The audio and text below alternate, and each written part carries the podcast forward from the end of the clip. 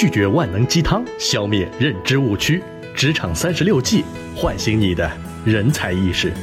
本节目由农行 MyWay 万事达信用卡冠名播出。各位听众朋友，大家好，欢迎来到职场三十六计，我是静雅。都说好看的皮囊千篇一律，有趣的灵魂万里挑一。但是美貌好像又是一条不用花费太多力气的捷径，但同时又有人觉得是双刃剑。那么接下来我们将要开启职场三十六计的锦囊，解决第十九个职场问题：长得好看究竟是职场中的绊脚石还是助推器呢？呀，难得周末起那么早啊！我闹钟还没响，就听见你大扫除那个叮叮咣咣的声音了，好吧？怪我喽？没没没，正好我也要写稿子。这么困啊？要不我去楼下给你买杯咖啡吧，给你提提神。这么棒，好呀好呀。你不是不太喝咖啡吗？怎么给你自己也买了一杯了？没有啊，老板说今天看我长得好看，又多做了一杯，就给我喽。长得好看真的赚啊？何出此言呀？你看看你，年纪轻轻就得到领导赏识，平步青云，而且还事业爱情双丰收。再看看我，可怜的单身狗。话是这么说，我也是靠实力上来的，靠真心一步一步打拼，才有今天的好吧？是是是，但是我还是要说，命运真的不公平。不，命运也有公平的时候。办一张农行 MyWay 万事达信用卡，全国多个城市五星级酒店下午茶买一送一。不管你好不好看，我今天的享受你也能拥有。现在办卡更有机会获得喜马拉雅季度会员哦！赞赞赞！在现今社会，颜值高绝对是一笔不小的财富。很多人认识到这点之后啊，有些人觉得自己先天不足，之后还去靠整容来凑。美貌是不可多得的秘密武器。网友们一边抱怨社会风气不好，一边整容流水线产出的网红们也能大红大紫，一边却又关注着他们的动向，好像长得好看就是容易获得更高的曝光度。著名的香港小姐李嘉欣因为长得好看被拉去拍摄广告，进而参加选美进入娱乐圈。宅男女神高圆圆因为长得好看被星探看中去拍广告。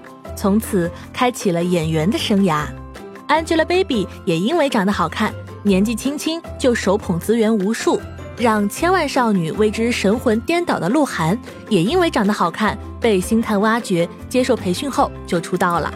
那么接下来让我们盘点一下，长得好看究竟有哪些优势呢？一，比别人多一些职业的选择，有些职业像是前台、模特、礼仪等这个岗位啊。确实是需要有一定颜值的，长得不如意的人可能连面试的机会都没有。而对于一些研发类的岗位，颜值就没有那么重要了。有个朋友以前的公司研发相对难招，但是这家公司的领导偏偏是个外貌协会，很多岗位啊都是要求颜值高。刚开始他觉得可以理解，但是慢慢的他觉得作为研发岗位。关键是看他的技术，看他能不能研发出新的产品。颜值高不高，跟能不能研发出新的产品有什么关系呢？所以他去找领导说，研发岗位不要那么看重外表了。说了很多，最后还调侃道：“我们招这个人进来，又不是看他舒不舒服，是看这个人能不能做事，又不是娶老婆嫁老公。”经过了一些磨合，领导也慢慢的接受了他的说法。现在的研发工程师连个人影都没了。二，比别人多一些沟通的机会。虽然不少 HR 都信誓旦旦地强调我们看重的是才华，但同时也表示，当一个人长得好看的时候，总是会忍不住和他多说两句。三，被记住的几率比别人高。在职场上，容易被记住的不外乎是两种人。能力特别出众的，以及长得特别出众的。日本的一档网络节目专门以丑女为主题，就聊到丑女打工是不是特别不容易的时候，几乎所有来宾都有被拒绝过的惨痛经历。记得当时节目中的一号女嘉宾曾经去居酒屋面试，然而店长中途离开去处理客人的问题，让她整整等了一个小时，才发现店长已经把她给忘了。四，更容易获得帮助和原谅。有的时候，长得好看的人犯一些小错误，别人会觉得，嗯，算了吧。毕竟看着那张赏心悦目的脸，就很难生气的。说了那么多长得好看的好处，当然也要说说它的坏处了。和客户聊工作时，他可能还想着聊聊工作以外的生活。电影《女人不坏》里的张雨绮饰演的唐露，因为长得好看又身居公司高管，难免会有人说闲话，认为他是靠着美貌上位的。颜值高的人想要证明自己的实力，是靠脑袋、靠能力升职加薪的，往往比相貌一般的人更难。那么，在今天的节目里，我们请到的座堂大师是环宇创投管理合伙人李小敏。来听听他是怎么看待这个问题的吧。李小米你好，长得好看，在你看来是职场中的绊脚石还是助推器呢？比如说，长得好看，可能给大家的第一印象就是很好啊，工作起来也比较顺利。但也有可能在你努力之后升职了，得到的评价却是靠美貌上位，不过是个花瓶。你是怎么看待的呢？我觉得外表呢是最容易形成第一印象的，长得好看呢，上级呢肯定是会给你更多的机会，包括带你出去接业务也好，见客户也好，机会总归比相对一般的呢要多一点。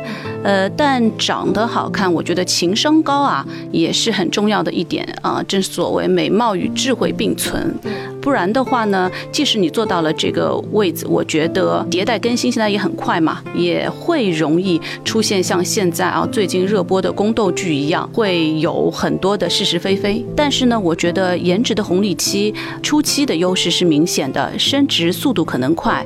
但如果高颜值女性忽略了自己专业的技能，积累，呃，那就是给自己挖了个坑。到了职业生涯的中后期，会出现比较大的隐患。最后，我想说，长得好看是上天给的，但成功与否是自己争取的。就像最近的这个《延禧攻略》啊，我是没有看过，但是据说这个里面的女主角还是蛮厉害的。我会觉得长得好看是一方面，她还要内敛，就是也不能太外露了。那这样子的话，锋芒毕露啊。必会招来很多的口舌之分，所以我觉得，就像我刚才说的，长得好看的女生，如果情商高一点，她也会打扮的得体，并不会那么的张扬。那我觉得这样子的话，会对于她在职场上面来说的话，是一个有助力的一个方式。时间长了，总会见分晓。感谢李小敏的回答。其实长得好看是上天给的，成功与否是自己争取的。你要知道，美貌绝对不是万能的，美貌是一项实际价值递减的消耗性优势。通俗来说，凭借美貌不过是吃青春饭。女孩子们或许可以在二十岁甚至是三十岁的时候依靠化化妆、贴贴面膜上位，但到了四十岁、五十岁的时候，就可能会付出巨大的代价了。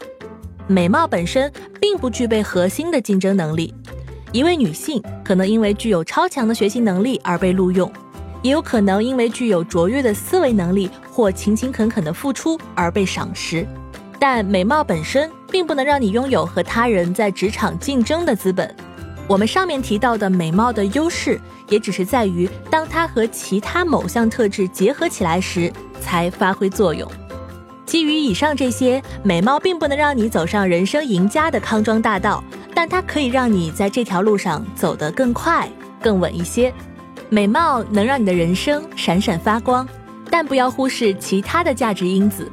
在职场，我们更重要的是要不断的提升自己创造价值的能力，让别人看到自己的实力才是真正的王道。